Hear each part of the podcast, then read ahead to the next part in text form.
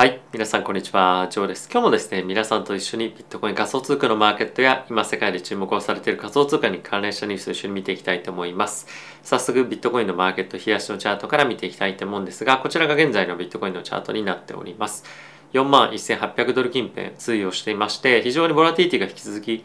低い状態で、まあ、その値段のレンジもですね、低い状態で、え狭い状態で、え続いているような感じになってますけれども、まあ、しばらくはこの状態が、え続くんではないかというふうには言われています。まあ、その一方であまりにもあのオプションマーケットでポラティティが下がりすぎていることもあるので、まあ、近いうちどこかのタイミングでえ一気に爆発するような動きが出てくるんじゃないかというふうに言われていたりもしますと。なのでまあ正直何が起こるか分かんないっていう状況ではあるんですけれども、まあ、引き続きアップサイドへの意識っていうのがマーケットの中ではかなり高くなってきているというような印象があるかなと思っております。まあ、こんなあの下げ基調になってるのに何言ってるんだっていう感じかもしれませんけれども、まあ、かなりそういった見方が強くなってきてるのは事実かなと思います。あとはですね、後ほどちょっと一緒にグラスノードだったりのデータをちょっと見な見ながら、その辺を、まあ、実際に数値で見ていただきたいんですけれども、まあ、あとはですね、やっぱりそのイーサも見ていただければよりわかるかなと思うんですけれども、ちょっとやっぱ下髭がビヨーンと伸びてくるようなチャートが出始めてるんですよね。でやっぱこの辺りを見てみても、まあ、大きく下げはするんですけれども、えそのやっぱり4万ドルプラス、えこちらで言うと3000ドルですよね。まあそういったあたりのレベルっていうところがやはり下値として、えー、意識されてきてるっていうのは、まあ、実際問題はあるんじゃないかなと思います。ただし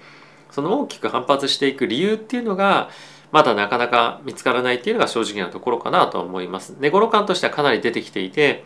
で実際投資家としては今かなりのキャッシュを手元に持ってると。でそれをまだ使うタイミングっていうのは来ていないんですけれどもやはりこの辺りのレベル感っていうのは強く一つ意識されているような感じではあるのであのものすごくマーケットとしては今悲観してるかどうかとかっていう意味ではあのある程度楽観的なこの楽観的なっていうのはその上がるっていうことではなくてこんなマーケットが下がってるにもかかわらず、まあ、そんなことを言ってるっていう意味であの結構楽観的な状況なのかなとは正直思っています。で、えここからまあ下がっていかないのかっていうと正直分かりませんが、まあ、僕自身もここから下がっていくんであれば、まあ、ある程度大きいというふうに、まあ、あの表現するのが正しいか分かりませんが、まあ、普段よりも大きなロットで買っていくっていうような、まあ、興味っていうのは僕自身も持っているというのは、まあ、実際にはあるかなと思います。まあ、あとはですねちょっと注目されていたのがえー、DeFi ですとか、まあ、そういったアルトも含めてなんですけれども、え、の売りっていうのが、まあ、結構かさんで出てきてるというのは、まあ、正直あるかなと思います。なので、まあ、一旦そのビットコインだったりとかメジャーな通貨の売りでプラス DeFi トークンとかマルトコインの売りっていうのが、まあ、今ちょうど来てるような状況なのかなとは思ってはいますね。なのでまあ全般的にあの全面的に仮想通貨売られている状況ではあるんですけれどもメジャー通貨のある程度売りは終わって、まあ、アルトコインの売りのターン、まあ、DeFi コインの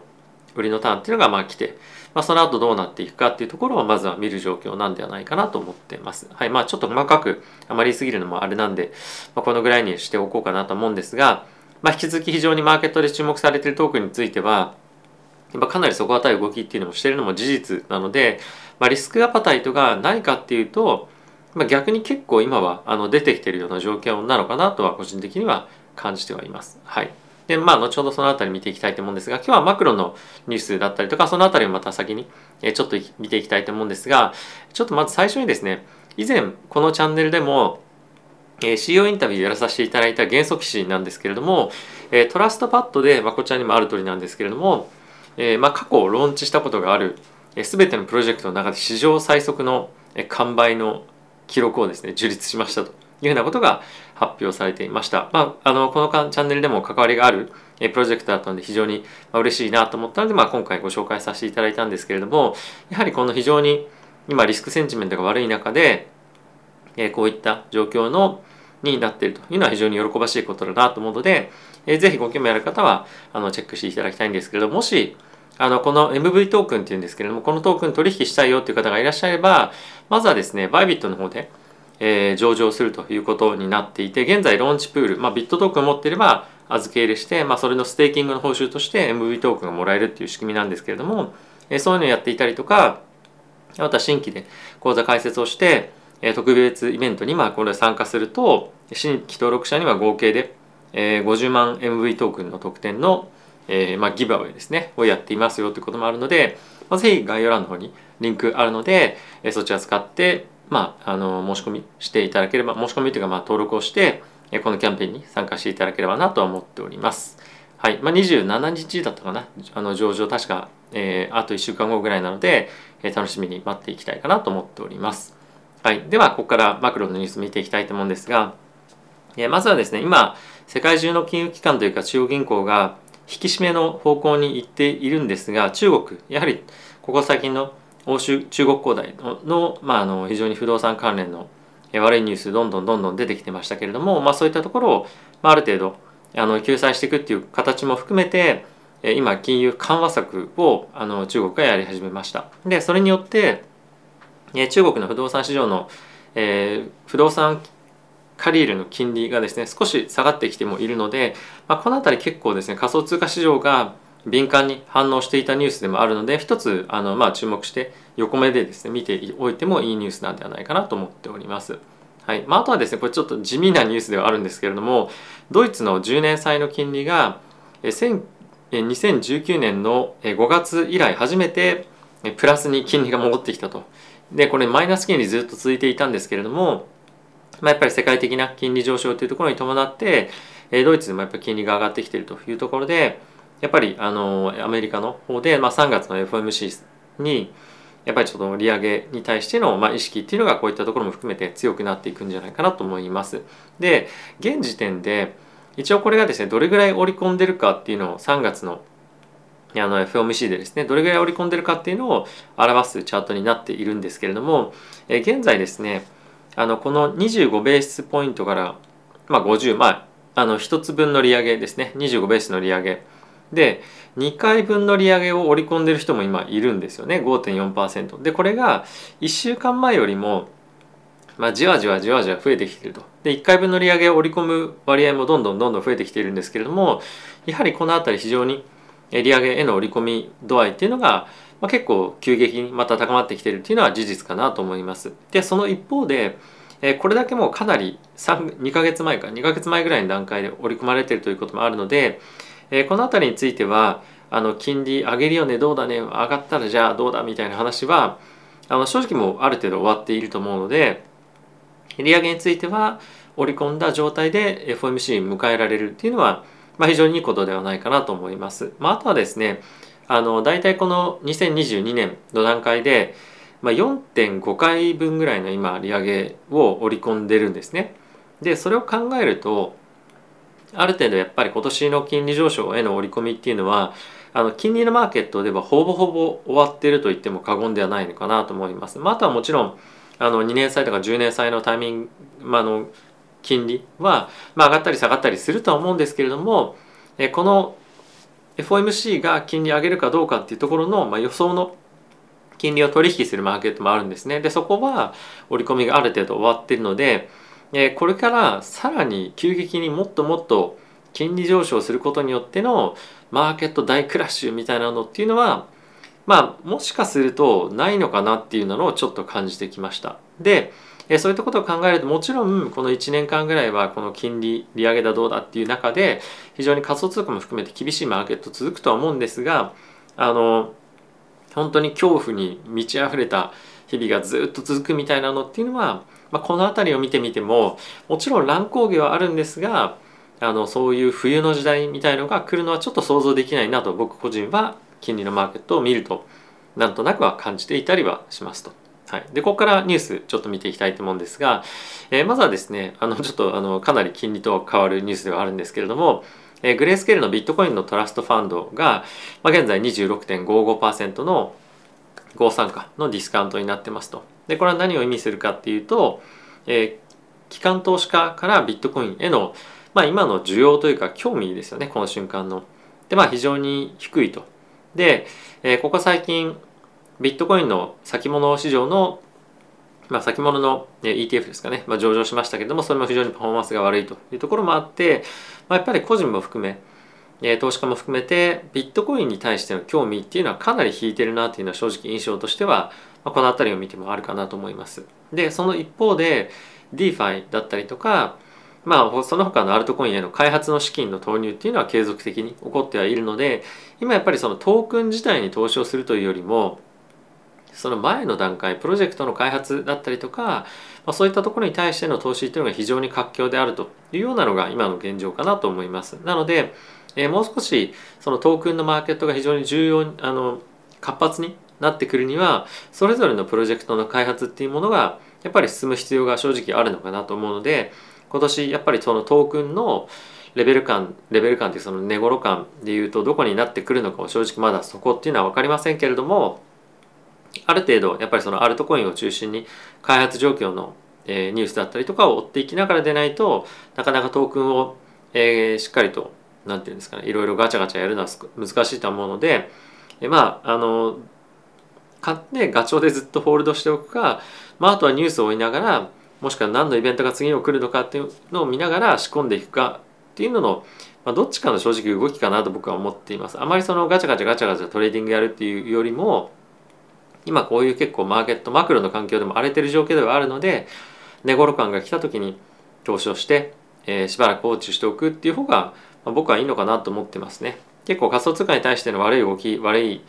ニュースいろいろ出たりはしますけれども明るいニュースの方が多いと思いますし、まあ、こんな環境ですら仮想通貨だったりあのベンチャーキャピタルに関連したところに投資しますよっていう人がっつりいるのであの長期っていう観点からは、まあ、全然心配する必要はないんじゃないかなと僕は思っています。はい、で次なんですけれども、えー、これちょっとですねちょあの1週間ぐらい前のニュース、まあ、そんな前じゃないかもしれませんが触れたんですけれども、えっと、ビットコインの今の取引ですねビットコインというかまあ仮想通貨全般の取引が、ほとんど今アメリカで行われてますと。で、えー、100%あるうちの約43%で1週間のうちの月間においてはもう50%ぐらいがアメリカでの取引になってるんですね。なのでまあ特にアジアの時間非常に値動き少ないですよっていう話しましたけれども、まあ、この辺りを見てみても、まあ、顕著にデータが現れているような状況にはなってるかなと思います。まあ、ちょっと具体的にあの、まあ、こういうふうに表されているところを見るとここはちょうどアメリカのトレーディングアワーですよというふうに言っていて、まあ、少し分かりづらいかもしれませんが、まあ、一応そういったような状況になっていますと。でプラスやっぱアメリカと連動しているっていうことは、まあ、今何を意味するかっていうと、まあ、結構ですね株式市場と連動性がさらに高まってきてるっていうのが一つ言われていますなのでやっぱアメリカの株式市場との連動性が高いので仮想通貨取引する人たちもアジア時間にいてもヨーロッパの時間にいてもやっぱりアメリカの株式市場と睨みやっこ睨みやっこでいうんですかしながらえ取引をしている人が非常に増えているという状況ですね。まあ、これやっぱアジア時間にいる我々としてはあのそんなにいいことでは正直ないかもしれませんが、まあ、やっぱり今のえマーケットの焦点が、まあ、いかにアメリカの株式市場だったりとかアメリカの金融政策に寄ってるかっていうところが、まあ、この辺りにも現れているんじゃないかなと思っております。はい。では、ここからグラスノードのデータ見ていきたいと思うんですけれども、まあ、非常にデータ多くあるので、まあ、かいつまんで重要なポイントだけ見ていきたいと思うんですが、まずはこちらから見ていきたいと思います。こちらですね、ビットコインをまあ少しでも持ってるアドレスがどんどんどんどん今増えていますよというような、ま、チャートになってます。まあ、これを見て非常に、ま、ポジティブになってくださいっていうわけじゃないんですけれども、まあ、この価格が下落していってるようなタイミングでも、どんどんどんどんビットコインのアドレス、まあ、そのウォレットですよね、新規に持つような人っていうのもどんどん増えてるっていうのは、あの非常にいいあの兆候かなと、まあ、傾向かなと思っております。まあ、あとはですね短期っていう観点から非常にやっぱり重要なのはビットコインの先物市場の今これ取引高が少し戻ってきているタイミングでビットコインの縦玉ですね先物縦玉が下がってきているとでこれは何を意味するかっていうと,、えーと、これまで積み上げていたショートをですねカバーしているような動きっていうのがここで見られるんじゃないかなと僕は思っていますなのでまあ急激にここのこれファンディングレートなんですけどもファンディングレートが急とポンと戻ってきてると。でプラスえここれがですね、まあ、小さい幅ではあるんですけれどもえショートリクイデーションが今出てますよっていうようなチャートになっています。なので、まあ、今のメインの動きというかここはもちろん短期的に昨日今日下がってはいるんですけれども、まあ、結構この4万ドルを、えー、まああのあたりがまあそこだろうというふうに見てる人が、まあ、結構増えてきてるところの一つの、えー、兆候でもあったりはすると思うので、この辺り一つ参考にしておいてもいいのかなと思っています。でその一方で、まあ、3ヶ月先のビットコインの先物と現物のその価格差ですねこれを年率に換算した時の価格差なんですけれどもこれがどんどんどんどん下がってきているっていうのは一つ事実としてあるので、まあ、そのものすごくここから大きく価格がドーンと跳ねるとかっていうよりもある程度値頃感が出てきたっていうのが、まあ、現状のプライスを、えー、まあ示唆する意味なんじゃないかなとは思っています。まあ、あとはですねこちらにもある通りこれビットコインのインプライドボラティティの推移ですね。インプライドボラティティというのは別の言い方をするとビットコインのオプションの価格という意味で捉えていただいても構いません。でこれが、ま、底打ちしてきているというのも一つ見えるかと思います。でこのビットコインのオプションの価格の底打ちが何を意味するかっていうとやっぱりこれまではビットコインがどんどんどんどんあの動き今なくなってきてますよね。でそれにどんどんかけてる人が増えてきてはいるんですけれどもあまりにもあまりにも低くなりすぎてるっていうのもあるので、まあ、ここからビットコインのオプションの買いとかっていうのは結構ですね入ってくるとは正直思います今あまりにも安すぎるとで、えー、3月に向けてあの FOMC なんかもあるので、まあ、その辺りのイベントに向けてでどんどんどんどんまたビットコインが動き出てくると思うのでオプションの買いが入ると。でオプションの買いが入ると結構そのオプション関連でヘッジをしたりとかっていうのでガチャガチャガチャガチャトレーダーの人が売り買いをするようになるんですね。そうするとボラティティがマーケットにまた戻ってくると思いますのでえ結構マーケットにアクティビティが出てくると思います。なのでまあその辺り上に行くか下に行くかっていうのはまあ分かりませんけれども、えー、もしかするとその1ヶ月間の間にアクティビティが非常に活発に戻ってくるタイミングっていうのが出てくると思いますのでその辺りは少し気をつけていただければなと思っております。はい。で、続いてイーサの方を見ていきたいと思うんですけれども、まあ、イーサもですね、結構似たようなところはある一方で、あの根本的にですね、あの、まあ、少し違うなと思っているところがいくつかあるのでご紹介をさせてください。でビットコインの現物の取引所に置いてある割合については結構フラットに今ずっとなってるんですがちょっとですね、まあ、少しかもしれませんがやっぱりイーサの方がこれがどんどんどんどん下がってきてるっていう傾向は、まあ、少し正直あるかなと思っています。なので、まあ、やはりイーサの方がまあ、ある程度底堅い機関投資家だったり大型投資家からの買いっていうのはある程度入っているのかなっていうのは、まあ、比較感でいうとこの辺は見えるかなと思います。はいまあ、あとはですね先物については基本的には同じ動きをしていると思います。はい、なのでショートカバーが現在起こっていてショート基本で今先物の縦玉立っていたんですけれどもそれがどんどんどんどん今減っていってるような状況というふうになっていますね。はい、で、まあ、あとはファンディングレートについてもプラスに戻ってきているという状況であることは変わらずです。はい。ということでいかがでしたでしょうか。まあ、意外とですね、マーケットを少し楽観的にあの株式上も含めて徐々になりつつあるというのは、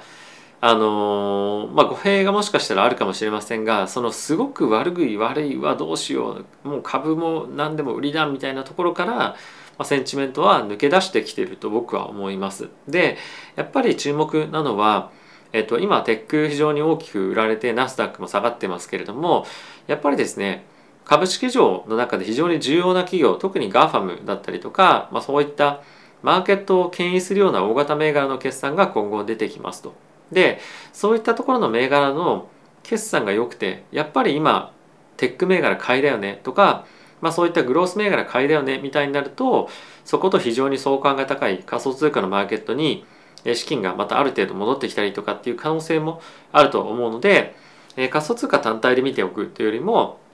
やっぱり今の時点はマクロの経済プラス今決算シーズン始まってますのでアメリカの大きなメガテックというふうに言われる、まあ、特に GAFAM 関連の決算とかっていうのを見ながらマーケットを判断していくマーケットのセンチメントを判断していくっていうところをやっていくといいんではないかなと思います。で僕はですね相変わらずコツコツコツコツ買ってるというような状況ではあるので、まあ、あまりその日々の動きがどうこうとかっていうのはまあ気にしては正直いないかなというところですねやっぱりその今後、えー、長期で見た時に仮想通貨ってどうなのっていうふうにやっぱ考えてみると、まあ、あまり正直暗い未来っていうのはあんまり見えないなというのは僕の中ではあるので、まあ、継続的に買っていくっていうところは崩さずにやっていこうかなと思っております。はい。というところで皆さん今日も動画ご視聴ありがとうございました。また次回の動画でお会いしましょう。さよなら。